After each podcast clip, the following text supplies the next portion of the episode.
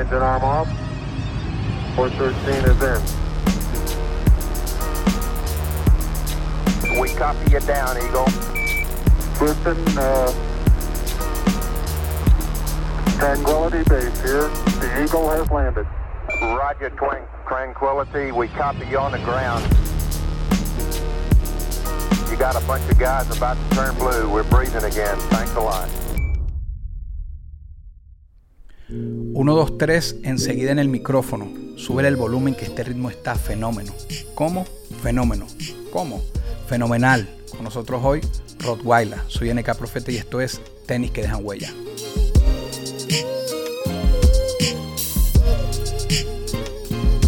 ¿Cómo estamos? Estamos desde Costa Rica, ¿no? Sí, papi, aquí en Costa Rica. Ya voy para los tres años, ahorita en diciembre. Wow. Ah, la que frao. Bien. Mira, para romper el hielo, fuera el chinazo. Em, ¿Qué tienes en los pies? ¿Puedes mostrarnos tus pies? ¿Puedes levantar tus pies? Tengo estos chus. Chinchufrina ahí. Ok, ok, ok, ok. Los uso ahorita para entrenar, que hoy, que son muy buenos para entrenar. Ando estás, estás en esa onda de ejercicio. Tú siempre te siempre, siempre, le das un siempre. tiempito, sí, ajá. Sí, yo siempre he estado, bueno, por lo menos no soy un tanto de gym, sino siempre he hecho calistenia, bueno, siempre he hecho volcado, de, yo creo que de carajito, saltado cuerdas, okay. y barritas y vainas, y ahorita que coño, quiero meterme ya en el gym de lleno, porque no puedo llegar viejo hecho, hecho con, la, con las ligas rotas. Como ando yo. Pero mira, ¿cómo, cómo es tu, tu relación con, con los tenis, con los zapatos de goma? ¿Qué, qué, qué Rottweiler con los zapatos de goma qué, qué tanto pasión tiene? Mira, no, no, no puedo llamarme un eh, sneakerhead, la palabra. Sneakerhead. Eh, sneakerhead, sneakerhead. Y, pero sí, weón, que a quien no le gusta los tenis, weón. Yo de hecho admito cuando no había la posibilidad, pero mi mamá siempre trató de que yo tuviese mis zapatos nuevos y tal, pero claro, no podía gastar en, en esa, esos zapatos caros en la época. Claro. Me acuerdo que había en el barrio unos panitas, unos vecinos, que eran, ¿sabes? Que siempre en los barrios ahí la, la familia que tiene plata, la, claro. la adinerada del barrio. Y hermano, las Jordan, las que dicen ventanitas. Uh -huh, las 6. Que salieron uh -huh. en el 90 y... ¿Qué? ¿Salieron esas bichas? 90 y estaba yo carajito. Coño, eso es, Mano, un, yo, eso, eso es una bota 9293, pero no, no ah, me sé la fecha por allá, por allá. Sí. Mano, uh -huh. yo desde que yo vi esos zapatos, yo toda la vida, y hermano, todavía hasta el sol de hoy no lo he podido comprar. es que eso es lo que te iba Pero, a preguntar, que si había un, un, modelo que cuando niño quisiera sería esa, las infrarred, la, esa, la, la, esa, la, ventanita. Esa. Esa, ok, ok, ok, ok. Bueno, pero la suerte, la suerte de, de toda la moda retro vintage, siempre lo digo, es que al menos está la posibilidad. Siguen siendo caras, siguen siendo, sí, sí, eran claro. caras en aquella época, son caras ahorita, pero al menos está la posibilidad de, de que las tengas un día y te saques esa, esa, te saques esa espina. Mira, vamos a, a hablar de, de, tu huella, ¿no? De zapatos es, es, este intro, pero quiero hablar de tu, de tu huella. ¿Estás, estás ready? I'm ready, niggas. I'm ready. Un lugar que quieras pisar, brother, que... No, un lugar que hayas pisado, que te haya marcado, que tú recuerdes que, mira, cuando puse mis pies en tal lugar, bien sea por música o por lo que sea, un lugar, ¿cuál? ¿Cuál, ¿Cuál es ese lugar? Eh, mira, eh, es que son muchos. Supera que, que, gracias a la corte tuve la posibilidad de viajar, es una de las, las, cosas que yo más recuerdo de la corte que tuve la posibilidad de viajar y salir del país. Uh -huh. Pero país que me encantó, que volvería a ir y no canté ahí, solamente estuve pasada, fue Madrid. Ok. Pasa que fue como un contraste porque yo venía de un pa país totalmente eh, su clima era frío y, tonos grises. Ya, sea, yo, yo relaciono los, los, los, sitios como olores, aunque no huelo mucho, pero tonos y colores. O sea, eh, ambientes y colores. No sé si me, me entienden. Te entiendo. Entonces yo estaba en Londres, canté en Londres, frío, gris, la gente fría como el, como el clima, tal, todo de pino, pero era como un tono grisáceo. Fui a Escocia, me gustó, pero era mucho más frío y los negros no pueden andar mucho frío porque no, no se adaptan. Hasta que llegué a Madrid ahí fue la cosa distinta. Yo, oh, el, incluso también por el, por el tema de, de, de, idiomas. eh, todo, eh, la comida. Y que nosotros, nosotros a fin de cuentas nos criamos con tantos españoles y uno no estaba pendiente, es español, es italiano, es portugués, pero nuestra, nuestra cultura es súper mezclada. Y cuando, cuando uno llega a esos lugares te sientes como que de ahí también, pues. Sí, sí, como que, oye, este es familia del vecino mío que vivía ahí en el, los españoles, incluso yo, del barrio donde soy yo, hay una calle que se llama la calle de los españoles, ¿no? Ok, ok, bueno. Que, que, después pues, pasaron a ser portugueses, pero era calle española, en un principio eran puros españoles que vivían por ahí. Y ahorita te voy a, llevar a esos lugares que visitaste un poquito más adelante, que, te voy a hablar unas cosas de la corte, entonces por eso ahorita no entro en indagar más esas visitas. Un lugar que quieras pisar, que, que todavía la vida no te haya llevado, pero que tú digas, mira, yo por lo menos en expectativa quisiera ir para tal lugar. Japón. Brother, eres no sé si ya van cuatro o cinco personas, Japón. Sí, mira, tengo en la mente um, Oscarcito, Morodo, y, sé que hay un par más que me han dicho Japón, ahora tú. ¿Qué, te imaginas de Japón? ¿Qué, te llama? Es que, es que desde que, mano, yo me acuerdo cuando yo tenía, ¿qué? 10 años, 8 años, Gilberto Correa hizo, imagínate tú quién estoy hablando, Gilberto Correa, hizo un programa, un especial de Japón y estoy hablando de los 80, casi 80, 90, o sea, la década de los 80, entrando ya a los 90. Hizo como un, un, recorrido en Japón.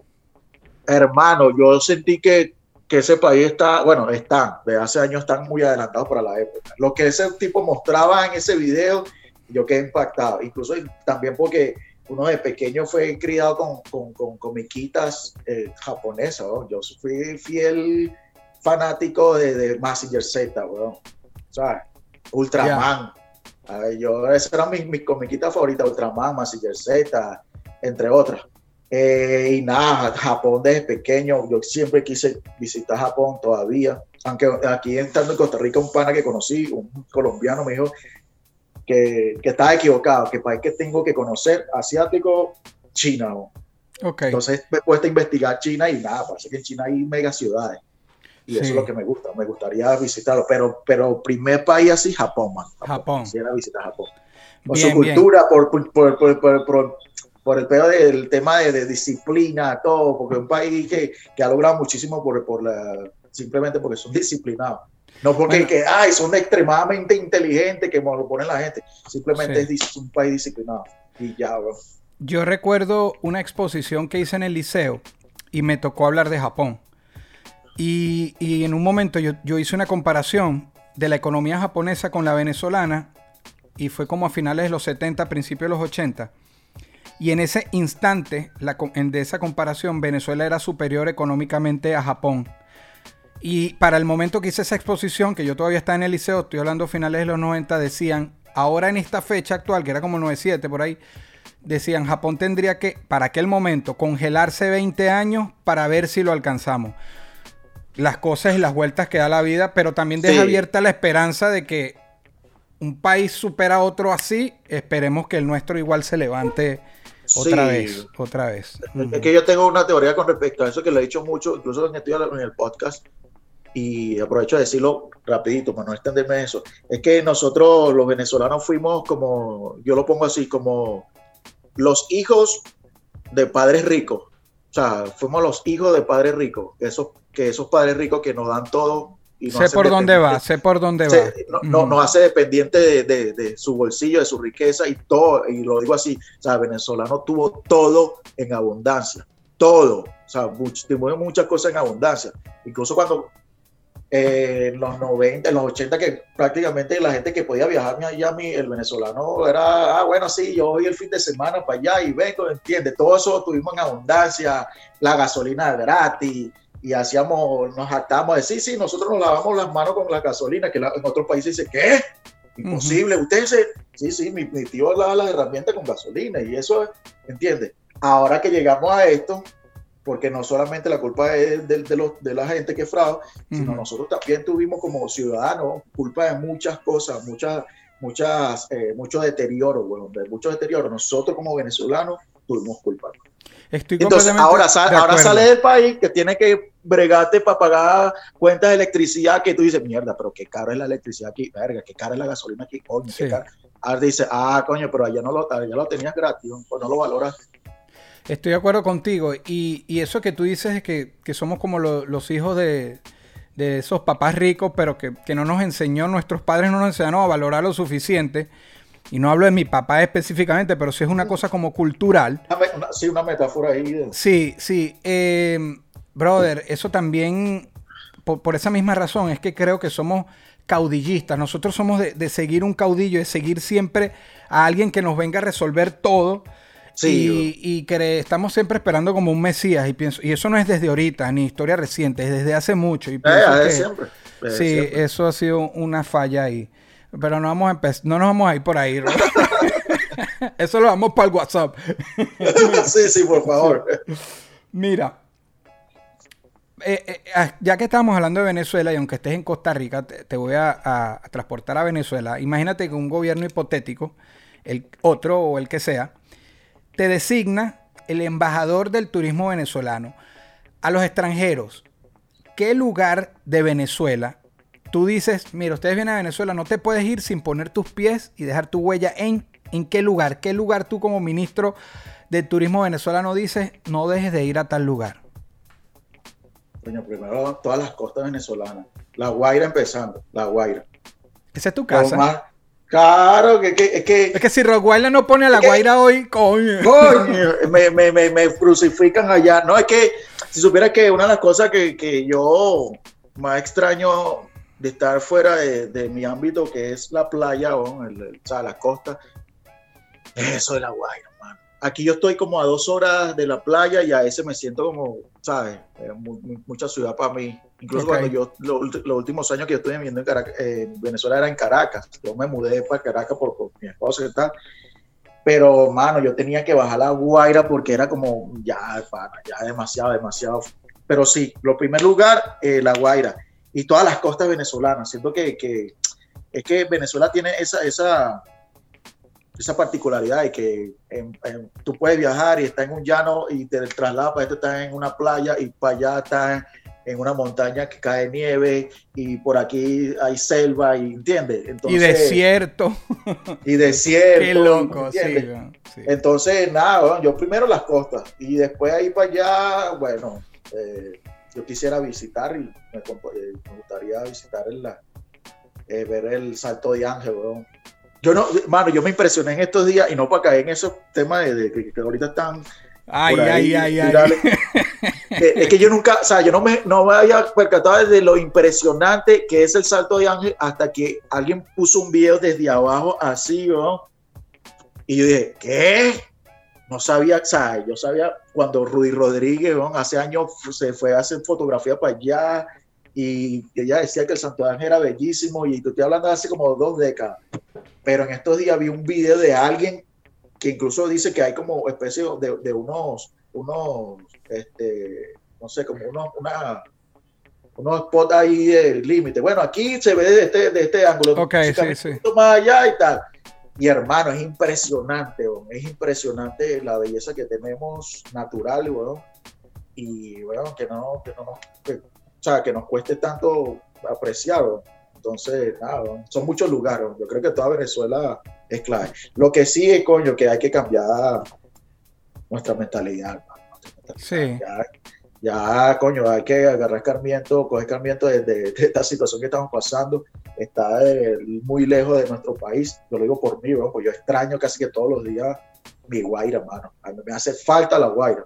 Porque es distinto que tú vayas a una playa aquí, aparte que aquí las playas que tengo más cerca son del lado Pacífico, no del lado Atlántico.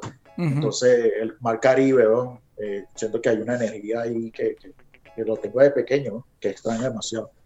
Entonces, primer lado, La Guaira, y ahí para allá, por todas las costas. Bien, bien, bien, bien. Me quiero poner en tus zapatos, me voy a poner en, en, lo, en las que vas a tener en algún momento en, en esas ventanitas. Eh, eres miembro de la banda eh, más, más, más, relevante para mí históricamente del hip hop venezolano. Ya estabas en, en otra banda que quizás sea de, de, las pioneras, es de las pioneras, que fue 187. Pero eres de la corte. Como miembro de la corte, ponerme en los zapatos tuyos eh, en aquella época. ¿qué, ustedes sabían como miembros de esa banda que estaban haciendo historia? Ustedes, ¿sabes? Porque a veces la historia tú te, la haces sin darte cuenta y después esos pasos dejaron un legado increíble. Pero ustedes sabían lo que estaba pasando, o sea, lo que eran, la corte. Mira, yo me he puesto a pensar mucho eso por, todos los comentarios que, se hacen después y el respeto que le tienen a, la banda como tal. Pero sabes que yo se la tengo que dar y reconocerle algo es a Carlos Julio, porque Carlos Julio fue el que tuvo la visión, ¿sabes? Tuvo la visión de crear una banda de hip hop y la ambición, la visión y la ambición de que fuera una banda reconocida. DJ 13. Entonces, DJ 13, Carlos Julio DJ 13. Él fue que llegó con ese concepto de, con Bosta desde después que ellos eh, se conocieron, hicieron shit caliente y recorrieron los, eh, los, Ángeles y México. Y nada, llegaron a, Venezuela diciendo, coño, porque aquí no se puede hacer esto, ¿entiendes? Y sí, sí, había, sí habían grupos como un 87 antes que se formara la corte, incluso en, en Guarena estaban los Street, eh, Street Boy, toda esta gente, estos grupitos así y tal. Pero la visión de, de, de 13 y junto a también Armando Gómez, que fue el ingeniero de sonido en ese momento, que también eh, ayudó a crear este sonido que, que, se le bautizó, la corte lo bautizó como salso aunque la gente dice, no, pero los orichas también lo están haciendo, sí, pero lo primero que desampliaron dimensión latina con hip hop fue, fue, fue la corte, ¿entiendes? O sea, salsa venezolana con hip hop que, suena caraqueño, fue la corte.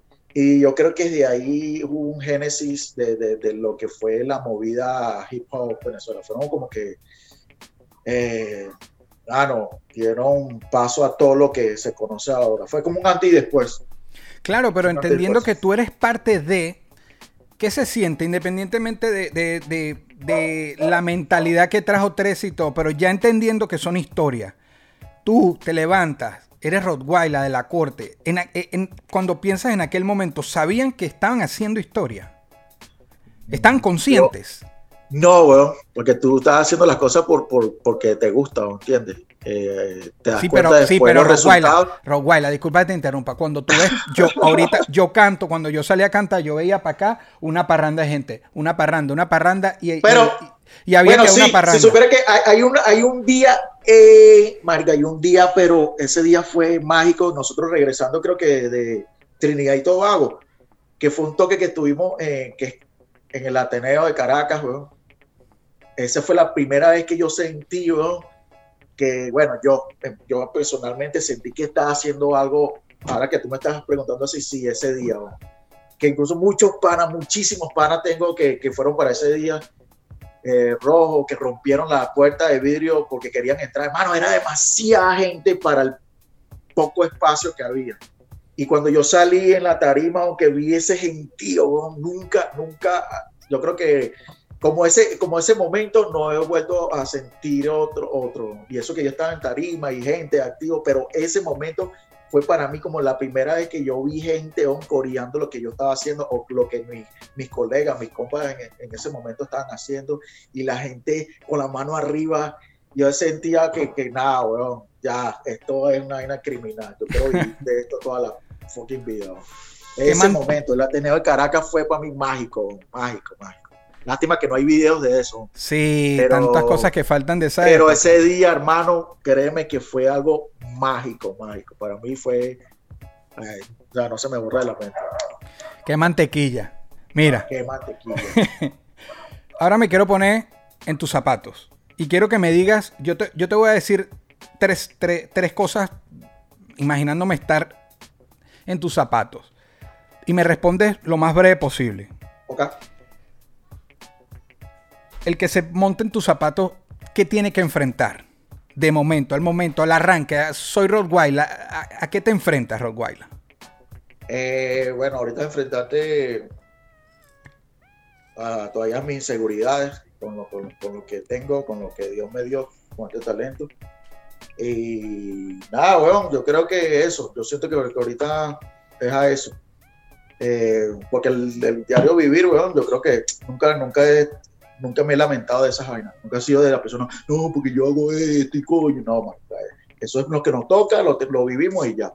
Pero muy personal es esas inseguridades, que es lo que eh, quizás me ha, me ha, me ha como, me ha detenido en el sitio que, que estoy ahora.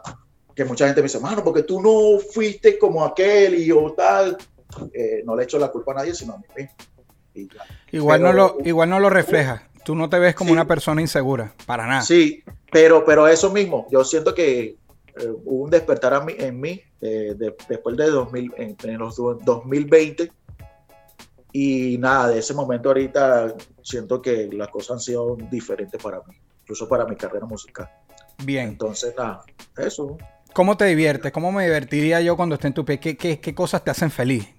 Mano, yo soy divierten que yo no dependo de nadie para sentirme bien, weón. Supiera que yo no, no soy ese tipo de persona y no entiendo cuando dicen, no, que estoy aburrido. Ay, esto me aburre, Mario, porque yo siempre he sido como solitario. Eh, desde pequeño, incluso mi mamá decía que yo jugaba solo y yo me acuerdo que yo jugaba con muñequitos en Massinger aceite y yo solo y me hacía castillo, ¿entiendes? Yo fui como solitario y siempre me vacilé eh, estar solo eh, no dependía de estar, mi dirección no dependía de alguien, sino yo solo podía hacerlo. Entonces. Significa que cualquier pequeño detalle del día a día. Sí, lo que sea, mano, lo que sea. Yo puedo estar en el carro, incluso. Comiendo flips, comiendo flips, por ejemplo. y, escuchando, y escuchando salsa en el carro. Eh, me, me vean como loco porque me levanté. Bueno, hoy me levanté escuchando Richie Ray Bobby Cruz, pero en esto ya estuve fiebrado recordando a mi papá y a mis tíos que escuchan mucho Dimensión Latina y andaba por el campo, por el camino, ¡ah, llorará! Y la gente aquí como que, ¿quién es este? Y yo, llorará y tum, tum, tum, tum, tum. Ah, no entiendes, así me la paso yo. Entonces, bien. Nada, ¿no? bien, yo bien. En cualquier momento para sentirme bien. Y si no, me voy a trotar o hago ejercicio o me pongo a ver cosas, ah, pero nunca me, siento que nunca me aburro. ¿A qué le temes? A que yo tendría, ya te dije de enfrentar, pero algo que le temas. ¿A qué, le voy a qué le voy a temer si me pongo en tu zapato? Bueno, eh, no quiero ponerme eh, dramático, pero eh, voy a tratar de no quebrarme aquí con esto. Yo tengo una hija que tiene una condición especial, que es la que está en, Venezuela. Y nada, son 19 años que recién cumplido y siento que ahorita ella no habla, o sea, ella no, emite palabras porque me imagino que no, no fuimos eh, muy disciplinados con ella en su aprendizaje.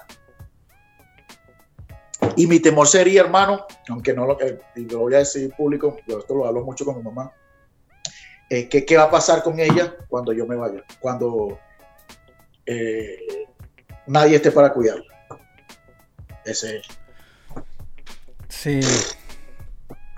Te entiendo, bro. Entiendo. Disculpa por haberte llevado ahí, pero te entiendo y me identifico contigo porque desde que soy papá e, es algo que pienso todos los días y yo ahora yo antes le pedía a Dios vida por, por, por pedir vida, ahora le pido vida a por lo menos tener a mi hija grande y siento que sola y te entiendo completamente, en tu caso aún más. Sí, bueno, entonces eso, y nada, pero ya lo, otro sería ya parte de como que lo normal, pues si tienes una pareja y ya no estás, ya eso es normal, o de una pérdida de, un ser querido como tu madre, tu madre, pero mano, yo y mi sobrino, weón, yo siento que coño, esa, esa descendencia de uno que uno ama, weón, que uno siendo padre que reconoce, o sea, uno cuando es padre que empieza a entender las cosas. Algo, o sea, que supera que algo que me dijo 13 hace años, cuando él tuvo su, primera bebé, que él me dijo que cuando uno eh, tiene hijos, uno empieza a preocuparse por la vida de uno. yo no entendía eso hasta que nació Ash. Hermano, ese sentimiento de que yo me tengo que cuidar porque ya no es que anda por la calle ahí de realengo, ah, no, no, tengo que cuidar porque tengo una hija, ¿entiendes? Y yo entendí, siendo padre, yo, ah, él se refería a este sentimiento. Y bueno, ya. Nada, eh, pero eso, ese, es el temor que fue. Lo demás, bueno, enfrentarlo como es. Bien, bro. En una palabra, te voy a nombrar, siempre nombro cinco, máximo seis, te voy a nombrar seis personajes y tú en una palabra me vas a decir en una qué, qué significan para ti o cómo los ves. En una palabra los defines, ¿ok? Ok. Ok. DJ 13, bastante nombrado hoy. Eh, visionario. Big Habana. Eh, Guerrero. Bostas. Bostas Brain. Eh, el. Ya yo tenía una palabra para definirlo. Ah, originalidad. ¿Nunca pensaste sacar o nunca se hablaron ustedes dos a hacer un, disco de en dúo en aquellas días? Supera que sí se habló un momento y ahorita digamos retomó un, un, proyecto ahí, eh, pero estamos, estamos en eso. Pero sacar un disco puede ser. es algo que yo siempre quise desde aquella época, ver algo de ustedes. sería criminal, puede ser, puede ser. sí, sí. Em, acá es, es, la banda, pero en una palabra 187. Eh, mis inicios, mi, mi, mi, porque fue algo que yo fundé, pero mi, mi hermandad, mi hermandad, mi, así, mi hermandad. Tango. Varga, eh, letrista. Oh. Eh, así, lo voy a decir, un letrista, letrista eh, subestimado. Ok. Para cerrar, Chester. ¡Uh! Mi hermano de vida. no, pero mi hermano de vida. Bueno, varias palabras. No, no, pero, pero se captó, se captó. Bien, bien, hermano. Este es el momento unboxing, el unboxing de Rottweiler. Vamos a, a, a fuera chinazo a destapar a Rottweiler. What the fuck? Hay mucho fuera. No, no, sí, porque oye, en el hip hop es difícil tratar de, hablar tranquilo así, no se puede. no, sí, no sí, entre, venezolanos, entre venezolanos, Sí, y más, que cuando uno se va del país, eh, hay otras formas de ser. Y aunque hablen español, y hay otros códigos y uno está todo el tiempo como... Sí, bro, sí. Yo le digo a los panas aquí que, hermano, tú no te imaginas lo fastidioso que somos con eso, man. Ya eso es parte de nosotros. Somos fastidiosos, está claro. está claro, sí. Bueno, el unboxing de, de, de Rottweiler. Algo que sacarías de ti, una habilidad, una cualidad, un talento, algo que te destaque. Para dárselo a alguien, ¿qué sería? Puede ser un hijo, un fanático, un amigo. ¿Qué valoras de ti y se lo entregarías a otra persona? ¿Qué valoro de mí? Wow. Eh, así que esas preguntas siempre me fueron difícil responderlo. Eh, pero ahorita uh, Marico, yo, yo creo que tratar la reinvención, tratar de reinventarme siempre, incluso, bueno, voy a, voy a nada más llevarlo a lo de la escritura, a lo del rap. Okay. Tratar de reinventarme, la reinventarme siempre, tratar de siempre mantenerme fresco, siempre, siempre sonar fresco o, tratar de, resaltar eh, entre, entre el montón. Eso. Eh, bueno, es algo que eh, yo siempre... y es algo que, que es un hecho en ti, ¿me entiendes? porque siempre ha sonado al día, nunca te has visto desfasado en los tiempos. Así que brutal, brutal, brutal. Conversemos. Aquí es donde te quiero llevar a, hablar un poco de, esos viajes de la corte. Y te quiero llevar a una parte que, ya está superada y por eso me atrevo a nombrarla, porque aquí yo evito eh, polémicas o, o que pases algún mal rato. Pero voy a empezar con ese incluso. La corte pasó por lo que pasan grandes bandas. Un gran momento, unidad, una explosión, una revolución. Y llegó un momento de fricción donde se separan, donde... ¿Qué, tan difícil fue ese, esos momentos, esas rupturas que ya se han ido superando, se han superado, pero llegó hasta la música, hubo letras, sin caer en nada. Pero bueno, la misma, el mismo tiempo volvió a poner todas esas piezas en su lugar. Ustedes son unos hermanos que hicieron historia, pero ¿Qué, crees tú que fue? ¿Fue el ego lo que rompe con, esto? Que siempre se repite, siempre se repite en cualquier país, en cualquier nivel, termina pasando esto. ¿Por sí, Yo, yo, creo que fue simplemente eso, el ego, el ego de, como artista de cada uno de los integrantes o los que ya quedaban. Y cuando, cuando tú, o sea, cuando, cuando, las cosas no están claras a nivel económico, cuando empiezas a perseguir dinero, es que empieza a salir como las intenciones de cada quien como individuo, como persona individual del grupo.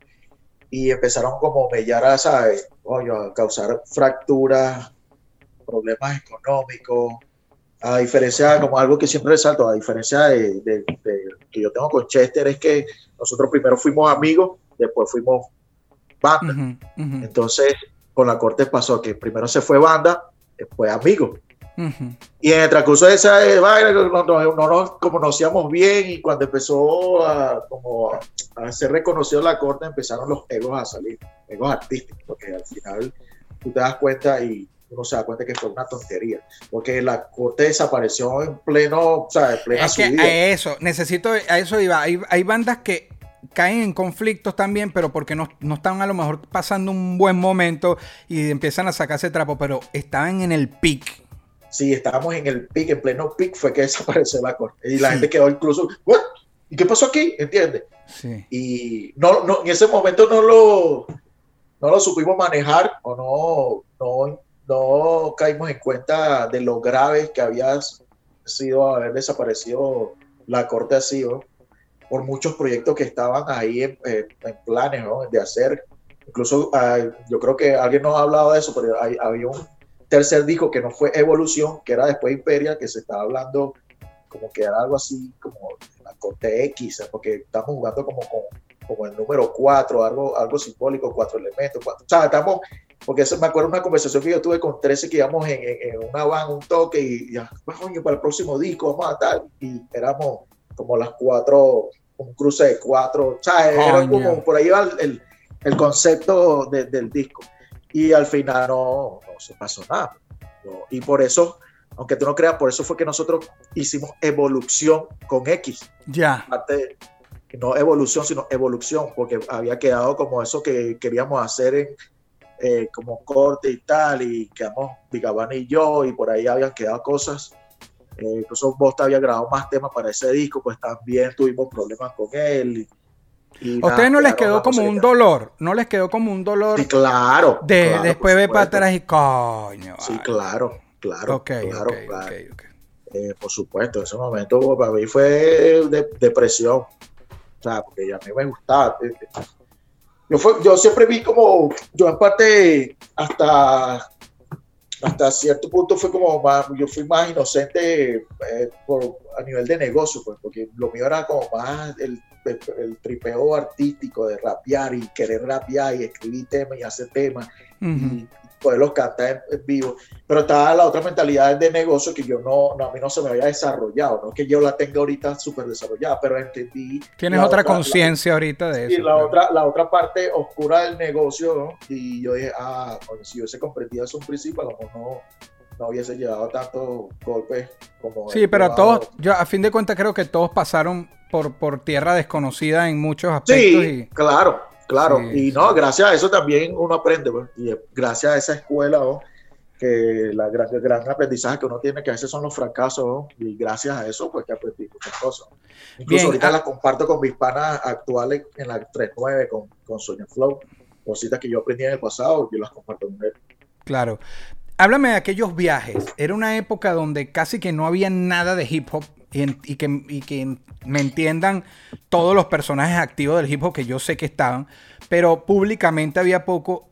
Y ustedes hacen bulla y empiezan a tocar. Me acuerdo que incluso en esos viajes por Europa no habían, estaban, y me, corriges tú, porque yo lo recuerdo haberlo leído en Urbe. Eh, no sé si era las Olimpiadas de, de, hielo, era algún, había alguna actividad deportiva y ustedes tuvieron un lugar así. Eh, no, no, lo que fue en, Londres fue un festival de música. no me acuerdo cómo era. Era un festival. un festival musical, un teatro criminal allá. Gracias, papi. Y, y el primer día del festival era música latina fusión, no sé qué vaina. Era así, un, era una vaina así, un título de largo. Y ese día cantaba los que abrían el evento el, festival como tal era la corte. Okay. Entonces era la corte y después venía Orisha. Nosotros cantamos con wow. allá. Cuando yo vi, conocí a los panas de Orisha, yo, what the fuck? El Roldán, que era el que cantaba, el que cantaba como bolero. Hermano, impresionante la voz de pana, impresionante. eso fue en Londres, eso fue en Londres. En Londres. Yo la escuché haciendo el, el, el soundcheck, weón. y ese pana lanzándose un bolero en soundcheck, weón. imagínate un teatro. Claro. No sé qué bello, what the fuck. Y, y los panas, eh, hacer eh, entre ustedes, porque ese para esa vez no fue Big Habana con nosotros. Ok. Y, oh, entre ustedes hay un cubano, sí, pero alguien está aquí. No, no está, hermano, se quedó en Venezuela. Oh, coño, ¿qué tal? Y vacilamos. Incluso para ese evento hablaron mejor en los periódicos mejor que la- de la corte que de Oricio. La, eh, lo que ustedes dejaron ahí, qué el performance de brutalidad. nosotros fue brutal. Brutal. Ahí, Escocia. Escocia, para la segunda vez que ¿No fui. te parece loco? Escocia. Sí, weón, Escocia. Esa fue la segunda vez que fui a Londres porque volvimos ahí, creo que. Claro que son, año. es el Reino Unido, pues, ajá. Ajá, ajá. Y para ese entonces íbamos a tener como, un- como una gira ahí, que si Escocia, Holanda y tal, pero para ese entonces mi, mi, mi hija había nacido y yo, ignorante, estúpido, porque a veces lo voy a decir, yo corté, no, ¿qué tal? Yo soy padre responsable y yo tengo que trabajar, y ay, qué estupidez. Y cortaron los viajes, nos dejaron dos fechas, entonces fueron, eh, bueno, dos, dos países, era Londres y Escocia. Ok, Digamos, ok. eh, eh, eran muchos más, pero por mí fue que cortaron la vaina. Y entonces cantamos en varios sitios en Londres y viajamos a Escocia. Brutal también, brutal. Bueno, a mí en Escocia tengo una anécdota que yo pedí, a mí me dijeron, ¿qué quieres tú? Yo, coño, ron. Se me salió el tierrugo, ¿sabes? El, el, el que todo. Oye, pero para la época, porque ahorita el ron está bien Pero catalogado. vacila, pero vacila el beta. Yo pido ron en Escocia, entonces cuando estamos en el aeropuerto, el pana, coño, mira los whisky. Yo, coño, hermano, si supiera que a mí me encanta el whisky, digo yo. Y el chamo así se me queda mirando y que, huevón, ¿qué pediste tú anoche? Ron. Marico, estás en el país donde nació el whisky y vas a pedir ron. Tú, y me dice que, que te gusta el whisky. Y yo, que Coño, allá se deben lavar las manos con, con, Sí, con whisky. allá, que usan. Y tú pidiendo ron. Y yo, nada, bórralo, mano. pero es uno con la mente de no abusar. Te, te capté, pero, pero claro, un escocés. Mira, coño, ¿te acuerdas, hermano? Que es que para mí fue un momento. A mí no me gusta hablar de mí en las entrevistas. Últimamente he intervenido. Pero es para agradecerte en tu programa, ¿no? ¿Te acuerdas de aquella visita que hicimos y grabaste para el documental? Grabamos contigo y nos quedamos amaneciendo por allá. Estaba mi amiga Aileen, la gorda. Claro. la Delphi, andamos. Es más, tú tagueaste, que yo dije, la gorda, tagueaste el carro de la gorda, escribiste la corte, escribiste Rottweiler con Sharpie. O sea, no es que iba a llegar a borrarlo. Lo tagueaste así y, y amanecimos, comimos empanadas, unas hamburguesas y amanecimos por allá. Mano, gracias, weón. Eso fue uno de los días más importantes de mi vida porque primero entrevistaste para el documental y después quedar compartiendo con el artista, que es otra cosa, con la persona. Y de paso en la madrugada empezaste a freestylear y yo me atreví a lanzar un tema mío que se llamaba Las Locas. Balas locas, me Sí, acuerdo. pero el uno, no la dos que me hizo el Newton, sino el uno. Y tú la escuchaste y ¡bah! me diste como un impulso o sea, de motivación. Yo, o sea, le gustó. Yeah, Mano, yeah. ese día, esa, ese- esa visita a la Guaira histórica para mí, weón. Y claro, estamos con Vigavana, me acuerdo. Claro, con Vicabana, con No, Cuba. Yo creo que no te recuerdo, pero ¿sabes quién eran los chamitos que nosotros estamos en un sitio que se llama La Llanada? Claro, El es que ahí amanecimos, sí. Pero ¿sabes quién eran los chamitos que estaban ahí con nosotros? No me acuerdo. Yo sé que había un grupito, pero de gente. Sixto Rey, weón. Sixto Rey era uno de los chamitos que estaba. ¡Yo, hermano, Vigavana! Eran, pero claro, estamos hablando que eran unos bebecitos en ese momento. Claro, madre Sixto mía. Weón. Herm- Saludos al hermano Sixto que vaciló ese Sí, día con, con nosotros. Él se, él, se, él se acuerda también sabe que fuimos por allá, weón, pues él es de allá. Claro. Ay, yo me acuerdo cuando estaba con Beneca y Vigavana, no puede, yo estaba caradito. Verga, chamo, qué loco. Y, y quedó aquí para la posteridad. Que- Criminal, criminal. No, no, bueno. Y saluda al hermano Sixto. No, saludos hermano Sixto y gracias. Mira, vamos a tu top 5. Ya estamos en la recta final acá. El tóxico, el tóxico de Rottweiler. Dame tus 5 raperos en habla hispana. No, no en habla hispana. Con Rottweiler, el, la banda, la corte, lo que representa. Dame tus 5 raperos venezolanos. Tu top 5. Los top pueden cambiar. Los top pueden cambiar. Hoy dices uno, mañana otro. Es un compromiso. Pero dime 5. En problemas de aquí con tus panas, con tus panas raperos. Mano, yo, yo, sé que tú vas a entrar en polémica conmigo, pero yo te la tengo que dar a ti, bro. definitivamente te la tengo que dar a ti. No, no, no, de verdad. Por, no, no, no por porque sea tu programa y porque esto vamos a hablar muchas veces. Pero yo te la tengo que dar por muchas cosas, por muchísimas cosas, pero no me voy a extender aquí porque te voy a hacer llorar. Si hablo, te voy a hacer llorar. Aunque tú te la tires de duro, te voy a hacer llorar. Ah, me la tiro en arroz, güey. No vengas a insultarme en mi propio programa. es que no, no, no, no. Oye, por... no, hermano. Eh, pero tú estás en, ese top, pues, créeme que siempre, siempre, eh, Mario, siempre, he estado ahí en pendiente de lo que hace, lo que has hecho. Y eh, hay que reconocerte, hay que hay que darte respeto, y por eso aprovecho de decirlo en programa. Mm, me dio bronca que salieran muchos venezolanos a pagarle la prote a, a René cuando tuviste la tiradera con él.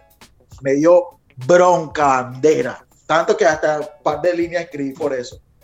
Porque, mano, se pasaron de, de, de, jalabola, así lo voy a decir. Hasta ahí lo dejo. Y yo te la, yo te la tenía que dar porque la partiste, ¿no? Ya. Tú eres marica, era el mío feo de Venezuela haciendo lo suyo. Yo sé que salieron muchos por ahí, colegas y, y fanáticos, no sé, a dársela al tipo, y yo me, me, llené de, odio, me llené de odio. Yo, yo, yo no voy a hablar, yo no voy a hablar, no voy a hablar del fanático, bueno, el fanático que opine libremente. De los colegas, yo los vi, los vi, y los vi y simplemente me mantuve a distancia y hasta el sol de hoy a distancia. El número 4, dime otro, o yo fui al ah. plus, dime tu 5. Eh, bueno, está Tango. Bien. Eh, está Reque, Benzina y coño Sempi, weón. Sempi, siento que la, de la nueva sí escuela. Brutal. Es que hay mucho, weón. Es que yo escucho mucho, weón. Escucho mucho.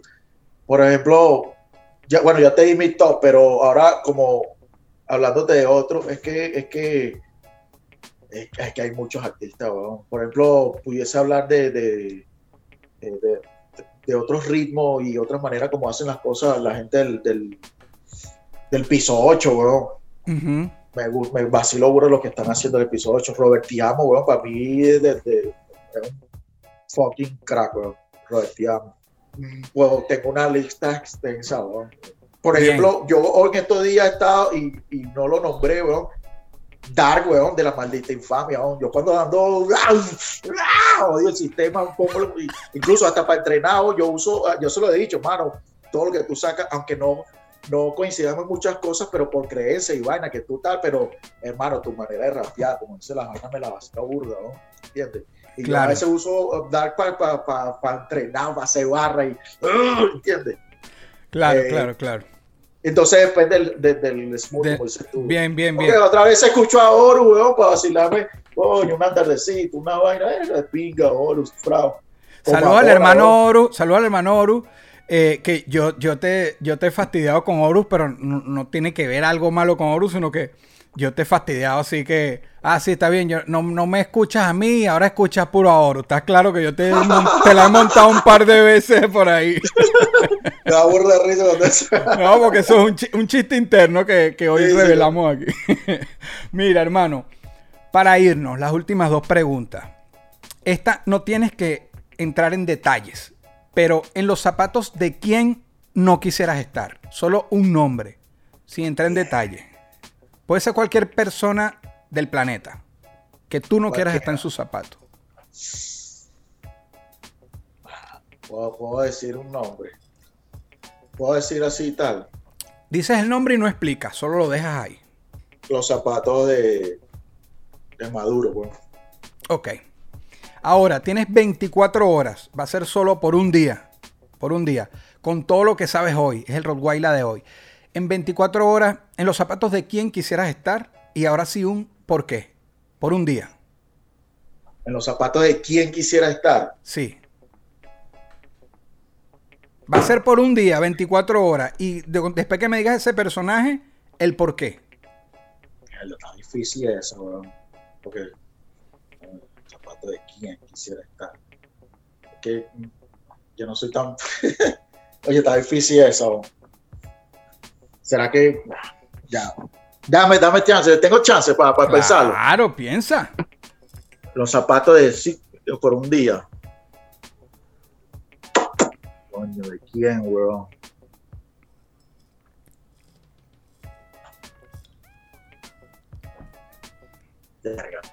Mano, no, no puedo caer en problema, pero yo no soy como de, de, ser fanático así de, de, las personas, sino de admiración.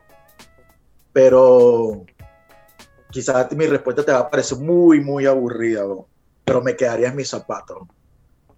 Es válido.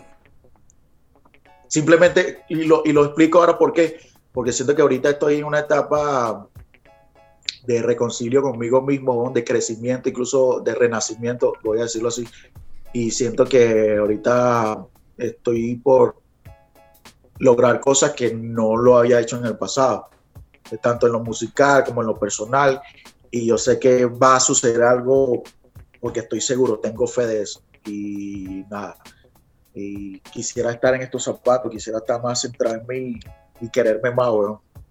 Porque por más que uno se cuide, pero a veces no te, no te valoras lo, que, lo suficiente. Y es parte de, de ese renacer. Entonces me quedaría en mis zapatos. Muchas gracias.